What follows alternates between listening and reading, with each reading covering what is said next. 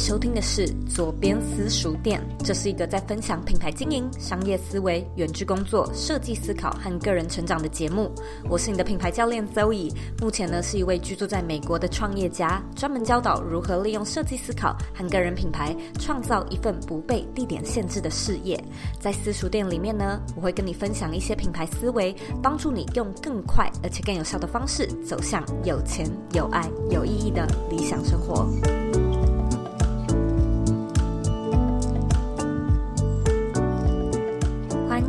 收听左边茶水间的第两百零七集。那今天呢，一样是我们的私塾店主题。我们要跟你聊聊你的个人品牌获利模式一直不太稳定，究竟是什么样的原因？究竟呢是什么原因让你明明有了产品，或者是服务，但是就是卖不动、卖不好。今天呢，我会分享几个销售成绩不理想的常见原因，当然还有解决的方式。我们这一集呢，其实是茶水间两百零六集的下集，所以呢，二零六跟二零七算是姐妹集。我们这两集呢，都是在讨论为什么品牌没有获利。那我们上一集呢，有讲到行销漏斗的概念，因为很多时候呢，都是上上层的曝光环节出了一些问题，因此呢，在转换的环节受到了阻碍。所以呢，如果你听到这边开始觉得有一点听不懂的话呢，建议你先去重听上一集。如果你有一点点行销漏斗的概念，你可能会比较听得懂，这一集会听得比较顺，好吗？那么在节目开始之前呢，我们一样要来宣传我们的 sponsor，也就是 Brand Your Life。Bring Your Life 呢，是我自己在二零一九年所创办的一个线上课程，专门在教你如何从零开始打造自己的个人品牌。那不晓得你有没有 follow 到左边茶水间的六月生日消息？其实呢，六月真的快要结束了。那我们这一个月呢，一直都是品牌很热闹的旺季。在这个庆祝四岁生日的月份呢，我特别举办了一场限时的免费线上讲座。这次的讲座主题呢，是稳定获利的秘密公式，还有行销策略，怎么样用 email 行销来掌握收入，还有提升成交率。这个呢，会是我最后一次在 podcast 里面跟你分享这个消息，因为这一集播出的大概三四天后，没有多久，我们的这个免费的线上讲座就会下架了。那在这个线上讲座里面呢，我会跟你分享一套我自己常年都有在使用的稳定获利秘密公式，还有提升跟成交率的关键重点，让你知道呢要怎么样去规划自己的品牌营收，并且呢对自己的自媒体收益更有掌握权。我们这次的回放讲座开放的时间呢是从现在就是六月一号呢到六月二十二号。只要呢，在网址上输入 z o e y k 点 c o 斜线 b y l m i n i，你就可以找到报名的页面，并且点选你可以来参加的场次，赶快报名来参加，因为我们真的要下架要结束了。好的，那我们马上来聊聊你的品牌为什么没有获利。通常呢，一个个人品牌没有在赚钱，我认为原因有三个。第一个呢，就是你没有产品。第二个呢，是你的行销漏斗堵塞了，那第三个呢，是你的行销方式需要调整。当然，一个事业体有没有在赚钱，能够讨论的层面很广嘛。例如说，你的品牌很赚钱，但是你的成本开销也很高，那你的净利变成负的，就一样也是没有在赚钱。但是呢，我们今天节目里面讨论的，先撇除就是成本净值和盈余，我们就是单纯只讨论把商品还有把你的服务卖出去这件事情而已。那当然，如果你是属于第一类，就是没有产品、没有商业模式的类型，这个呢也不在我们今天的讨论范围内。你没有东西可以卖，或者是没有服务、没有技术可以 offer 给你的客户，那势必呢就代表你的影响力。还在累积当中，那这个时候呢，磨练专业和累积经验值是我认为比赚钱更重要的事情。只要呢，你有能力开始为你的潜在客户带来价值、解决问题，那么赚到钱呢，就会变成是一件相对容易，甚至是一件应该要做到的事情。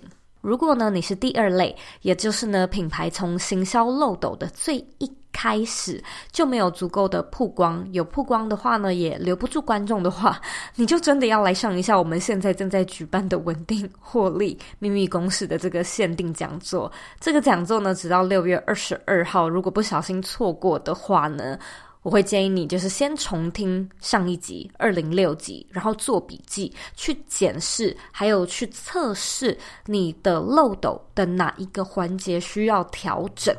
那如果说呢，你是第三种状况，也就是你有产品，你有服务，其实也蛮多人追踪，那你跟受众的互动关系也算不错，产品甚至也卖出过几次，那基本上客户的满意度也都算蛮高的。不过就是不晓得为什么购买的人数就是非常的零星，每一个月呢就只有两三只小猫，有的时候甚至一个产品都没卖出去。如果呢这是你的情况，那么在今天的节目中呢，你就会有所解答。首先呢，我们先来聊聊第一种产品卖不好的最常见的原因，那就是你的宣传力道实在是太小，你宣传的频率实在是太少了。这个状况呢，是我最常看到的状况。那我相信呢，如果你是长期有在收听左边茶水间的听众，你一定会发现呢，我在宣传品牌这件事情上面是完全不手软的，而且呢，我也是几乎每一集节目里面都会提到自己的产品、自己的课程。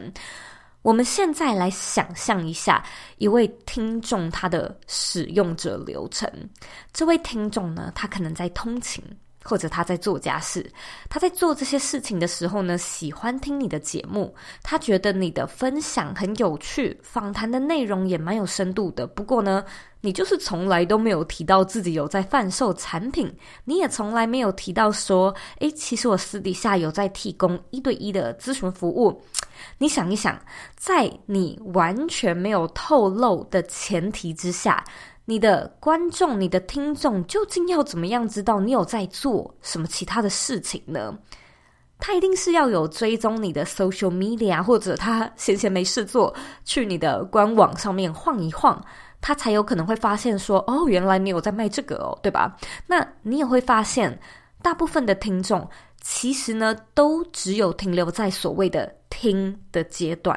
它的使用者流程呢，就是打开手机，打开 Apple Podcast 或者是 Spotify，然后看一下有没有什么有趣的主题。有的时候也不是选你的主题，他就只是点开他感兴趣的单集来听，就这样而已。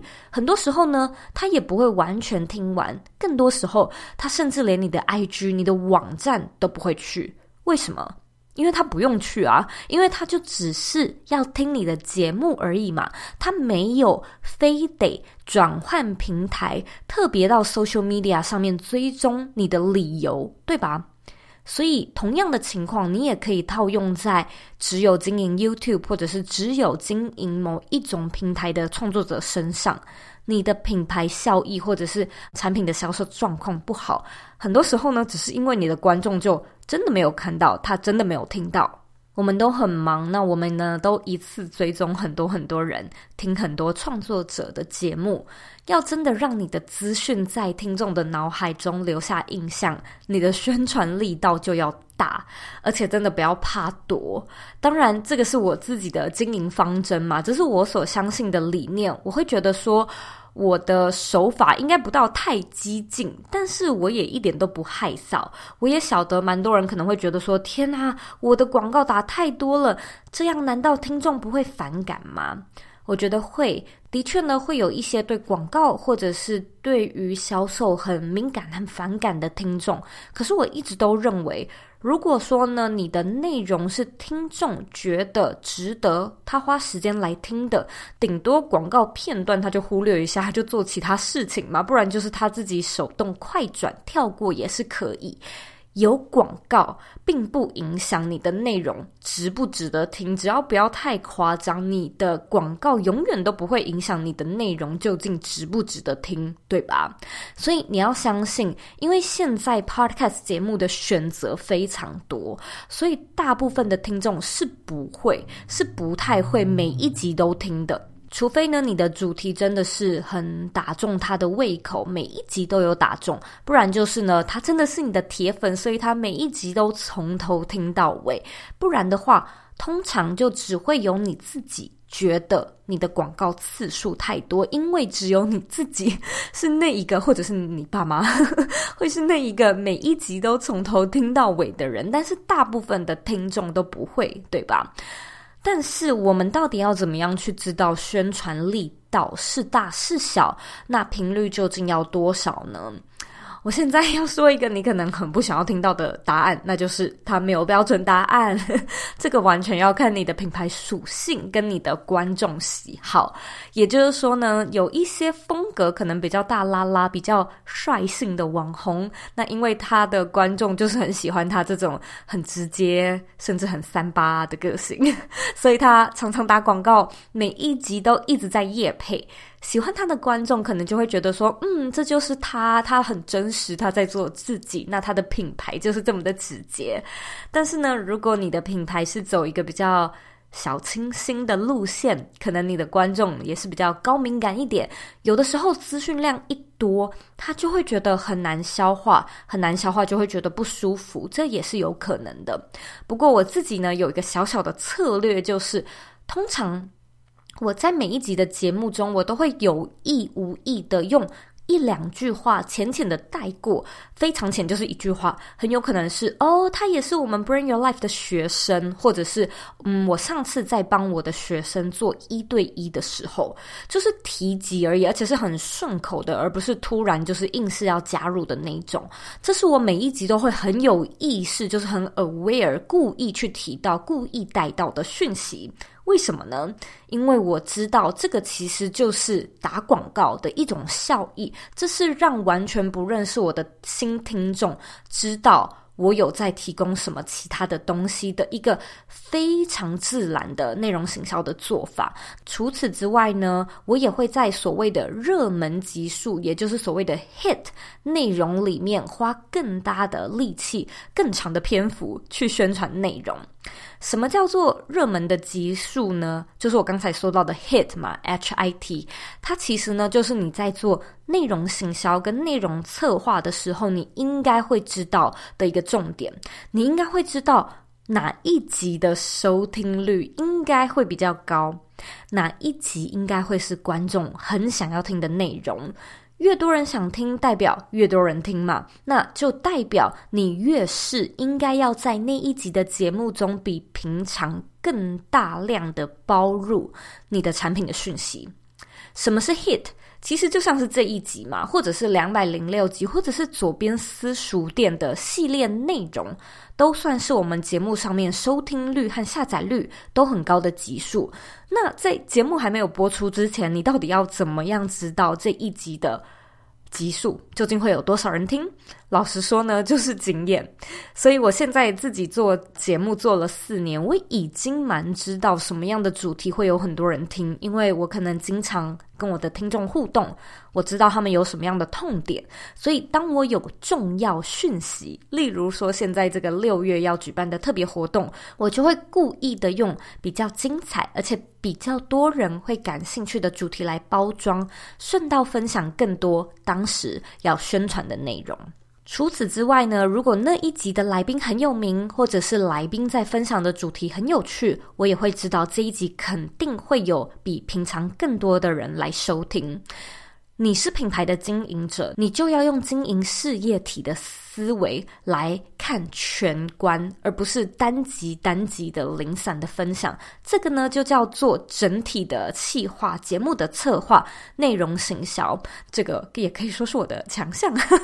只是呢，这个如果真的要讲的话，会太长太长。那如果说呢，你希望我们下一次有一集特别的主题来分享内容行销，我希望呢，你也可以把这一集的节目分分享出去，顺道呢，就是在 Instagram 上面跟我反映。我就可以呢，再找时间特别来做一集，好好的聊聊内容行销的技巧。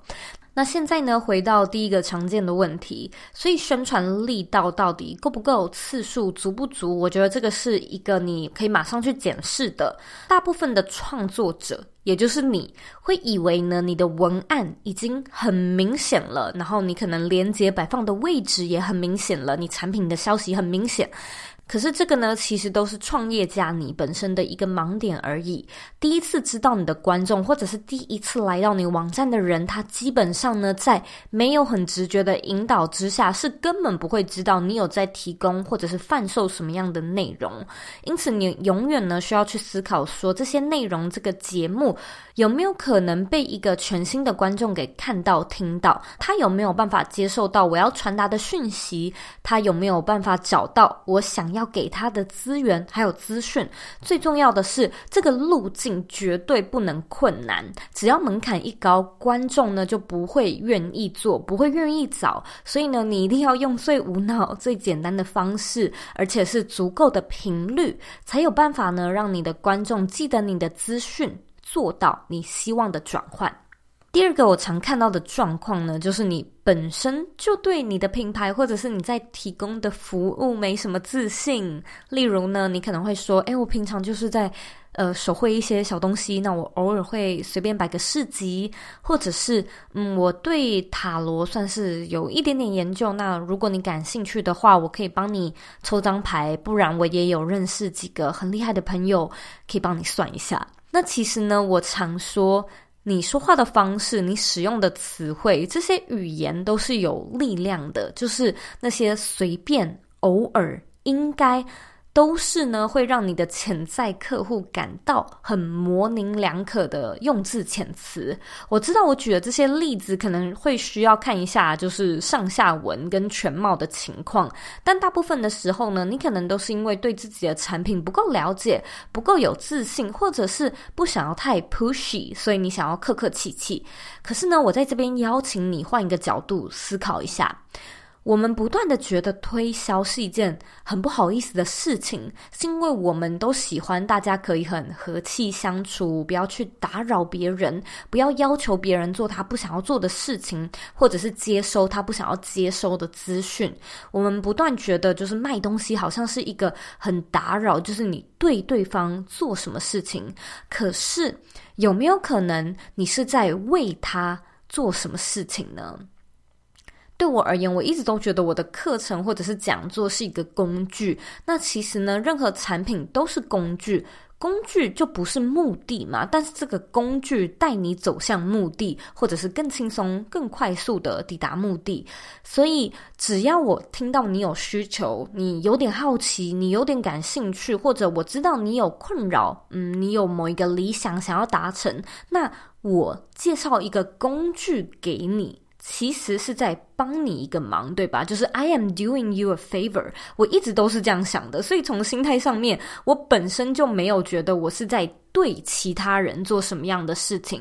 如果呢，我本身就觉得说你想要有一个呃很厉害的底妆液，我可能就会介绍你一个很好用的粉底液。你想要知道哪一支麦克风很好用，那我就会告诉你我用过哪一支麦克风很好用。就是这样子而已。同样的，你想要把自己的品牌经营得更好，我就会推荐一个也许真的挺适合你的课程。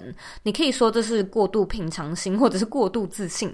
但我相信，如果说你是创办人的话，你假设刚好有在卖咖啡，如果说你的朋友来跟你说：“诶，我最近想买一点咖啡自己喝，或者是送人。”难道你会说：“诶，要喝咖啡哦，我介绍其他人的牌子给你。”你应该不会这么做吧，对吧？就是你会这样做吗？正常的情况应该会是哦，我自己有在卖咖啡，或者我就是咖啡店的老板，那不然我就送你几包，或者我就算你便宜一点呐，对吧？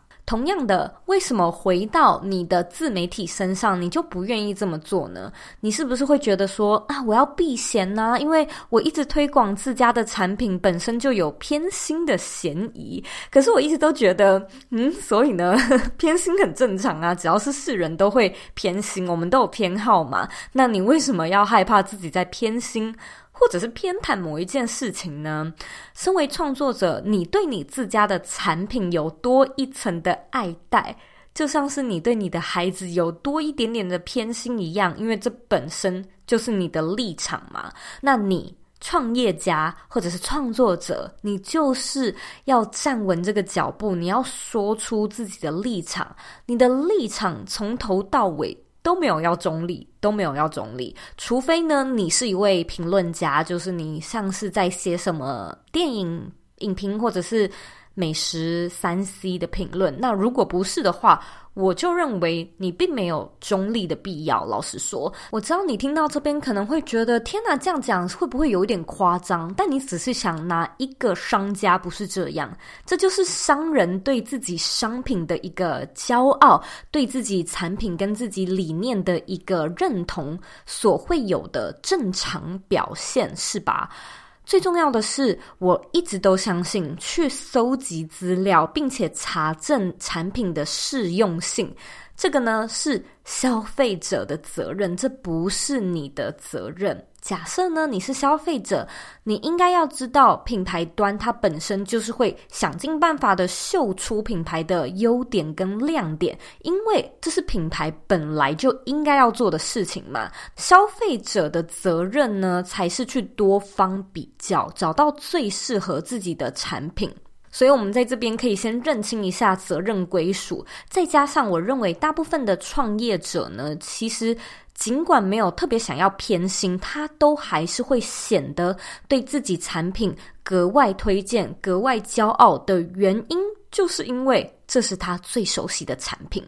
比起同样其他在卖咖啡，或者是同样其他在卖课程的竞争对手来说，我们最了解的当然就是我们自己的品牌。所以，当我们一看到有适合的潜在客户，我们最先推荐的一定也都是自己家里的产品，对吧？那当然，我们绝对不能够去制造错误的期待，或者是推荐不适合的产品给你的受众。例如说，如果有听众会来问我说，Bring Your Life 有没有特别在教 IG 行销，或者有没有在讲网页设计，我都会直接说没有。虽然未来可能会增加类似的内容，但现在就是没有。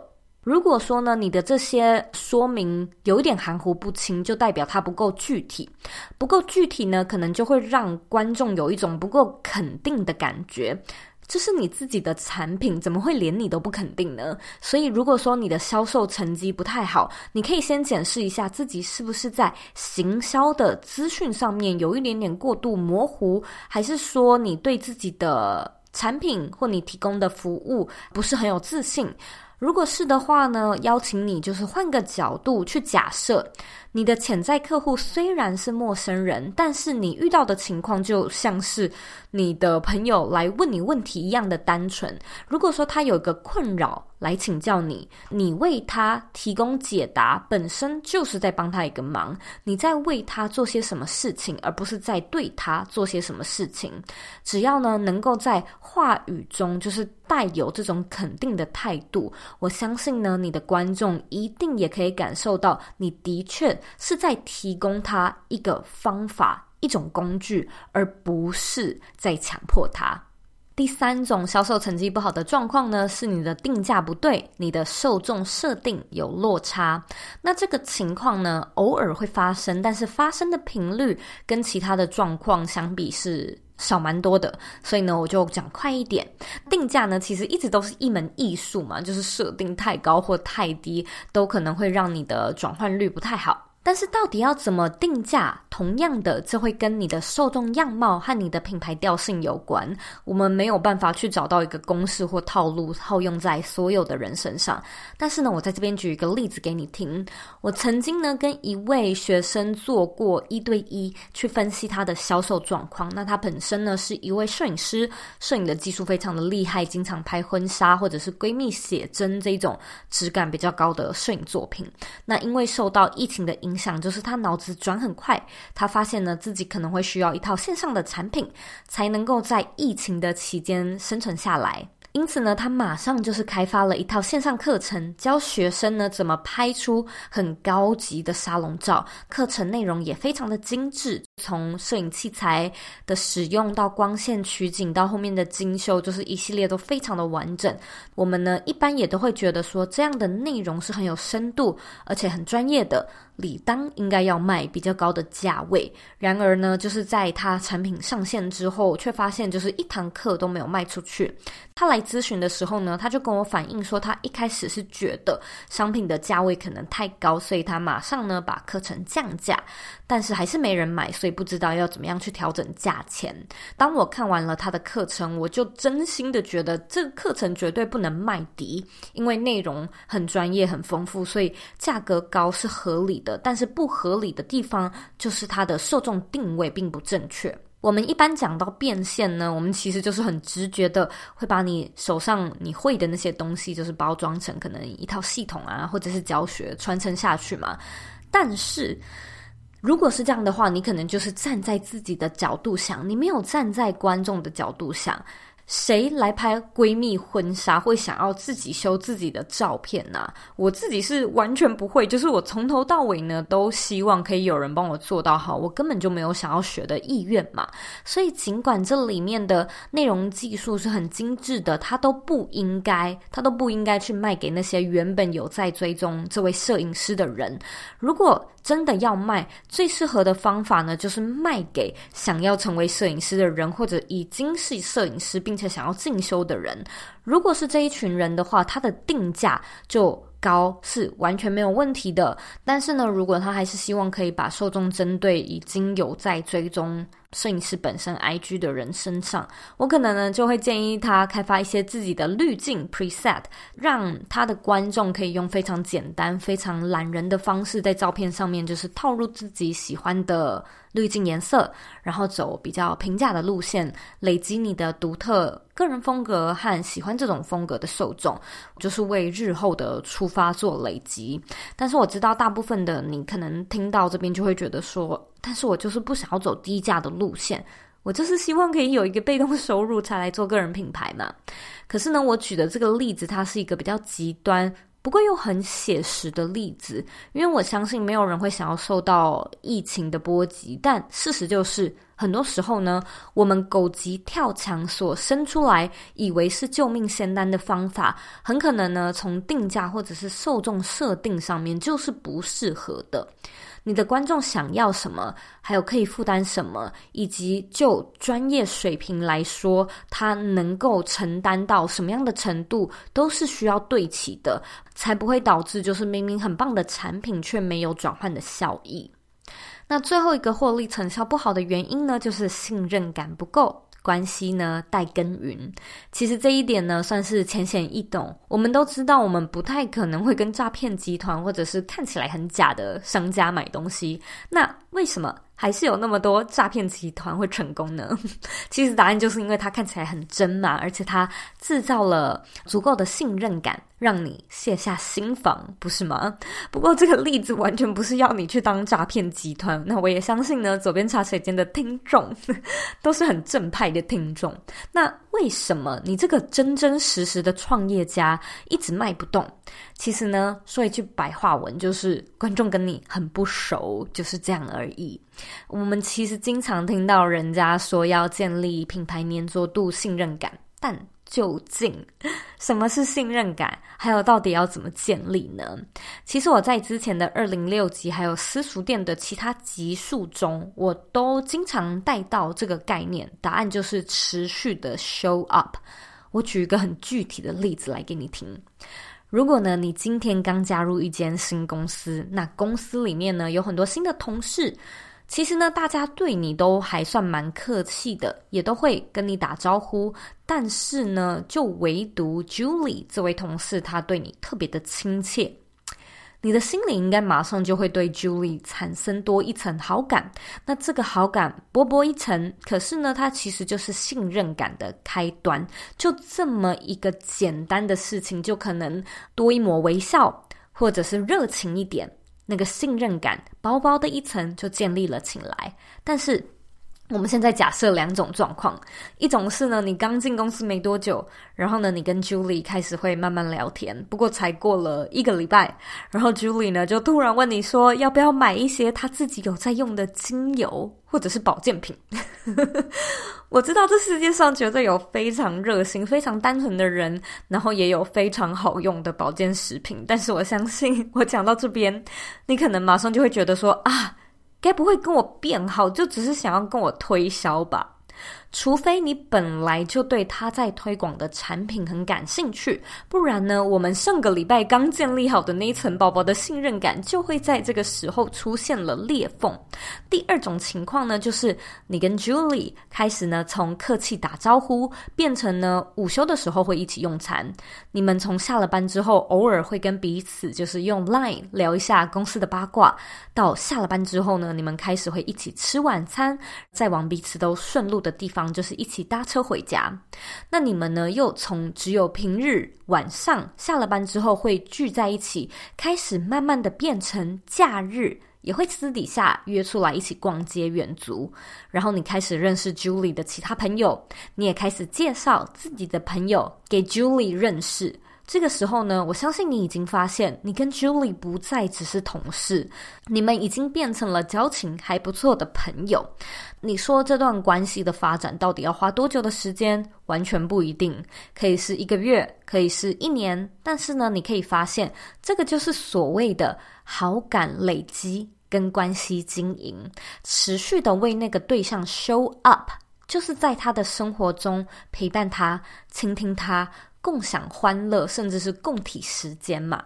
那这个时候呢，如果我们第一个场景跑回来，就是 Julie 她问你说要不要购买她有在使用的精油或者是保健食品，你觉得自己会不会更认真的听一下 Julie 到底想说什么呢？我在这里假设几种常见的情况。第一种就是 Julie 说：“诶，我其实也没有到接触很深啦，但是就是因为我最近自己失眠，所以我开始吃这些保健产品，结果真的有改善。虽然我不知道你有没有失眠的问题，但我是我想说，哎，跟你提一下，因为真的很好用。第二种情况呢，就是 Julie 跟你说：诶，其实我一直都有在使用精油，不过就是没有聊到嘛，所以我就也没提到。可是呢，你最近一直提到说你有在失眠，所以我才想说，不晓得。”，你会不会有需要？其实呢，这两种状况都超常发生的。现在呢，就问问看你，你觉得哪一种说法会让你比较想要跟 Julie 买东西呢？你想一下，想好了吗？其实呢，这一题完全没有标准答案，这个就是真的要看情况，看你的需求以及。看你跟这个人的交情，对吧？你会发现呢，第一种状况，它比较像是我们一直在提的网红市场或者是观众市场的做法。当我在夜配的时候呢，我就是用到一个很好用的东西，我真的觉得它很好用。虽然我完全不知道你有没有需要，但是因为我有很好的体验，基于这个好的体验，我推荐给你，分享好康，分享喜悦。如果呢，你也刚好有失眠的问题，或者你刚好想要需要这个东西，那你就会很自然的觉得说好啊，因为已经有人试用过，有人背书过了嘛。再加上这个人你又认识，也还算信任，所以等于有。双重保障，你也会发现很多做团购的人，他之所以可以越做越成功，就是因为呢，那些客户跟他买东西都一直有好的体验的累积。就是上次跟他团购水果真的很好吃，每次团购电器都很耐用，所以呢，那个信任感它就是会不断的迭代，不断的增加。因此呢，这就是第一种情况，在品牌上面的实际案例。第二种状况呢，比较像是所谓的顾客或者是客户市场，就是我推荐这个产品或者是服务，完全呢是基于 you show your interest，意思就是说呢，你自己是先提到你有兴趣，或者你自己来索取内容表示需求。这个呢，就像是 Julie 听到你主动提说你有失眠的问题一样。大部分的时候呢，我们都可以观察使用者的行为来去判断。受众的兴趣，我怎么会知道你对个人品牌感兴趣？我怎么会知道你在商业模式上面卡关呢？我当然知道啊，因为你听到这里已经过了半个小时的时间，你没有兴趣的话，为什么要花你宝贵的时间来做这件事情呢？你所追踪的人。按赞的贴文，你听的 podcast，你收藏的影片，全都在诉说你的兴趣、你的需求。这其实就是大数据在做的事情。所以你经常会觉得说，哎，为什么脸书甚至 IG 经常会推荐给我一些好像我刚好要买的东西？其实就是因为呢，你的一举一动。都留下了足迹。那大企业也很聪明，大家呢都想要成为你心目中的 Julie，在你需要的时候呢，推荐给你能够帮助你或者是能够取悦你的东西。你接下来呢就更有机会和 Julie 继续买东西。那讲到这边，你可能在想说：“哎，好吧，我是知道信任感怎么培养的，但是我不太确定我哪里做错了。为什么我跟我受众的信任感就是建立不起来呢？”我这里分享几个关键。首先，你有没有遇过那种跟你就是不太对频的人呢？就是。他说的话你都觉得好无聊，他感兴趣的事情你都会觉得兴趣缺缺，他的风格或者是行为作风就是跟你有很大的落差。如果这是你跟 Julie 的关系，我相信呢，你跟他顶多是进展到中午会一起吃午餐，应该不会是再到下了班或者是假日的时候继续再跟他一起出去，对吧？所以同样的。嗯，我相信呢，你的 ICA 要跟你是同类人，就是要是 your people。如果说你们的频率啊、相同，价值观也相同，那这个信任感跟关系的建立就会很容易。这个呢，其实就是所谓的同类，就是同频共振，我振你也振 的意思的道理。因此呢，我们其实又讲到 ICA 定位法。如果呢，你一开始的理想受众的定位就是一群跟你频率比较雷同的观众，那你的信任感的建立就会比较事半功倍。当然，也不是说不同观众就不能建立信任感，只是相较之下会。比较吃力。我们现在讲一下建立信任感的具体做法。我认为其实就真的是从提供价值开始。我之前呢也有稍微讲过什么是价值。其实价值简单来说就是 something that worth your time，意思就是说。当你今天花时间去跟 Julie 相处之后，你不会觉得天哪，我今天浪费好多时间了，或者是哎，我今天到底都在干嘛？早知道就不该跟 Julie 出去。你不会有这种感觉，对吧？一定是因为你在每一次的相处的过程中都可以。感到有所吸收，长新知识，你被人聆听，很欢乐，很兴奋，很舒服，很自在，很受到启发，就是 you had a good time。那这个呢，其实就是品牌在带给观众的感觉。你并不会因为就是从日常的案例变成商业思维就全盘变了样。事实上，什么是根本的道理呢？其实这个就是根本的道理，就是一些最基础的待人之道。就是商业的营运之道，因此呢，我建议你就是花一点时间去思考，你的观众跟你的品牌相处之后，心里产生什么样的感觉？他会觉得这个时间让他好像是欣赏了一个很美的艺术作品，就是非常抚慰他的心吗？还是他会不会觉得说，哎，这个时间花下去，能够带给他一种很启发、蹦出新创意、长新知识的感觉？我个人认为呢，你在提供的价值究竟是什么都无所谓，只要呢是正向，而且是善良的，那一次很多种价值也都没有什么问题。所以呢，这个其实就是会回到内容行销跟内容创作的这个主题上面。你在做内容创作的时候，你究竟有没有认真的想过你在创造的究竟是什么呢？不是影片，不是音频，因为这些都是包装的手段而已。你在创作的跟在分享的，就是你的点子、你的理念，还有你的信仰。你想要建立足够的信任感，你就是要深深的去挖掘你的核心理念。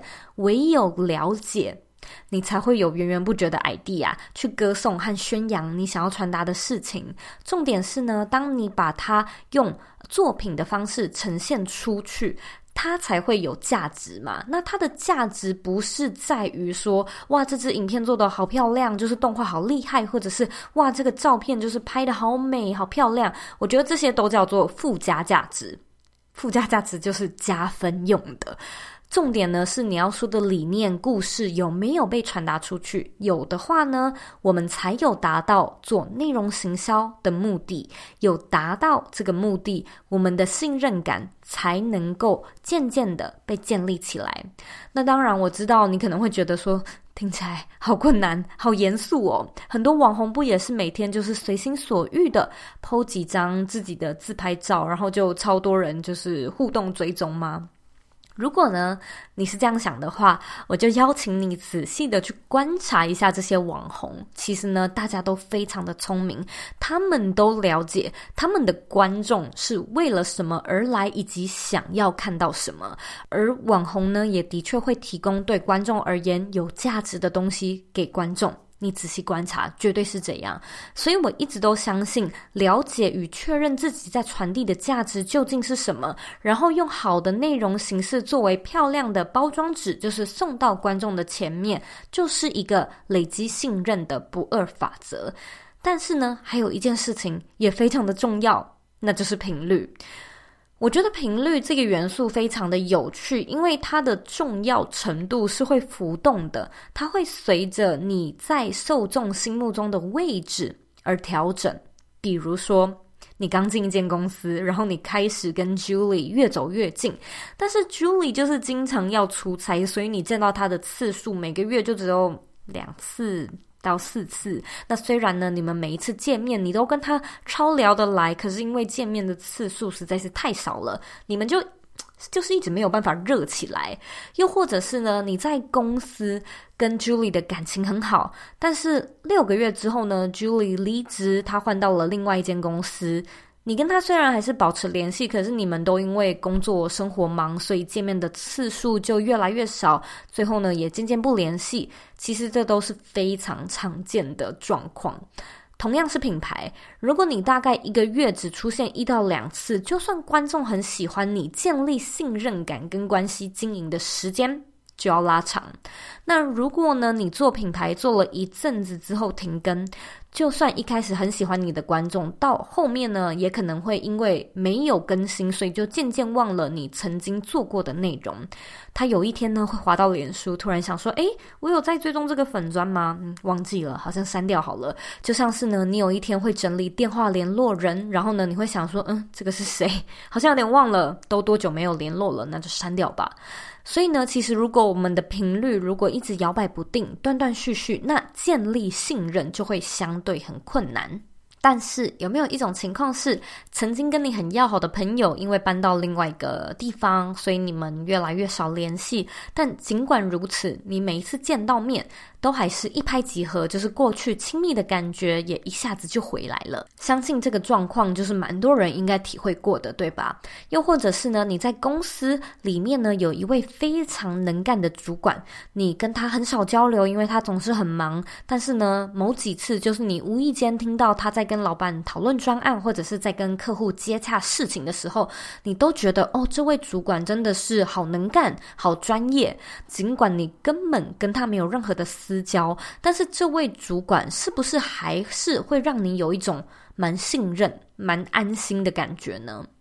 其实呢，你会发现，以上这两个例子都是基于稳健的信任之上。可能是过去你跟这个品牌有非常深远的连接，你曾经是他的死忠客户。虽然他们可能出过一些像什么二代接班的问题，好了，就是混乱了几年的时间，但是当他们再次出来的时候，你心里可能还是会觉得，嗯，愿意再给他一次机会试试看，对吧？又或者是呢，这个品牌它可能是该产业上面就是已经树立了非常良好的一个印象跟典范，所以呢，尽管他不跟你花太多时间打交道，你还是呢会被他的一举一动给深深的吸引。其实这个就叫做奢侈品牌啊！你会发现呢，大部分的奢侈品牌都是老字号。原因就在这里。除非呢是以上这两个案例让我们在内容产出的频率上面可能可以稍微松绑一点，不然的话呢，我一直都觉得频率其实很重要的原因就是这，这也是为什么我自己近几年来在内容行销上面最常使用的就是 email 行销，因为我打从一开始就觉得 social media 的演算法算是一个裹着糖衣的陷阱啊，就是我们现在的 social media 触及率大概是低于百分之十。我一直都觉得很奇怪，为什么我有一百位追踪者，就像是我有一百位朋友好了，但是我要分享资讯的时候，我要跟他们说话，却只有随机的十个人可以看得到呢？我个人是觉得这个逻辑很不合理。那我相信呢，你应该也有察觉到自己的社群触及好像一直都在每况愈下。其实这个情况呢，从二零一五年就开始了。不过 email 至少目前来说，都没有演算法的问题，就是我寄信给你，你就会收到，不会只有所谓的什么百分之十或者是百分之五的人才有机会收到的这种很吊诡的事情。当你看到的机会多，就等于我出现在你日常的次数会多。这个频率的元素如果能够掌握的话，你需要顾的真的就只有内容的品质而已，你不用再花时间去想花俏的。包装跟宣传的方式，这省下你多少时间呢？是吧？所以呢，如果你有在订阅左边茶水间的电子周报，你会发现我经营的方式一点都不花俏。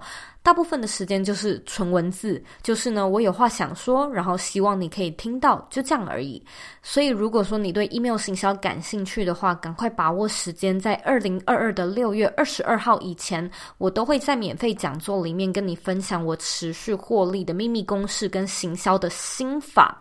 那里面也有提到我刚才有讲到的 email 行销跟社群演算法的概念。这个活动呢，真的是这个礼拜就要结束了，所以如果你想要报名的话呢，请你赶快在网址上输入 z o e y k 点 c o 斜线 b y l m i n i 来索取报名。那你会发现，信任感不够呢，通常就是销售成绩不理想最常见的原因。要解决这个问题呢，就是关系要耕耘，关系要经营嘛。关系经营呢，其实就是时常 show up 在对方的日常中，而且是用一个很舒服的存在来存在在对方的日常中。如果说呢，你的观众还没有准备好，也不能揠苗助长，你就是先让他们静静的待在那边观望一下也可以。很多时候呢，你会觉得说都是品牌在主动出击，可是只要你仔细想一下，你会发现大部分的现代行销手法都是呢花时间静静的等待受众就是冒出芽、秀出意愿，才会展开后续的对话关系。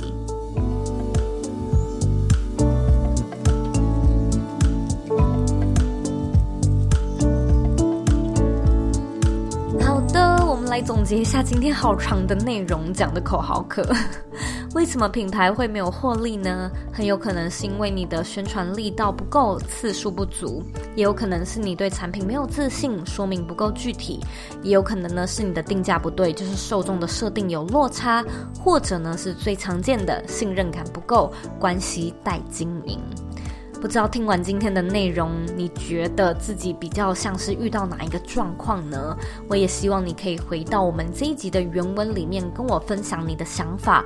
我们这一集的原文网址是 z o e y k 点 c o 斜线商品卖不动，只要你输入中文就可以直接进到我们这一集的原文文字稿。那在原文里面呢，我也有帮你准备好一个讲义。我知道今天的内容比较长一点，所以呢，看讲义可以做一个重。重点的整理。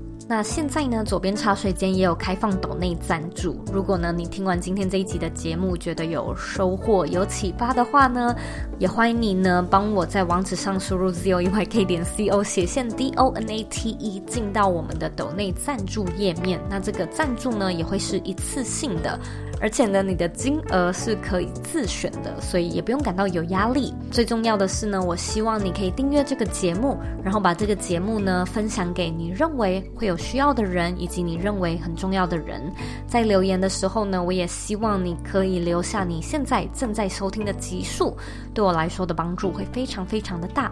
有其他问题的话呢，都欢迎你回到我的网站，或者呢到 IG 上面找我。只要呢在网址或者是 IG 上输入 ZOEYK 点 CO，你就可以找到我，并且把这一集分享到你的 IG 线动上面，tag 我，让我知道你听完这一集节目之后的想法。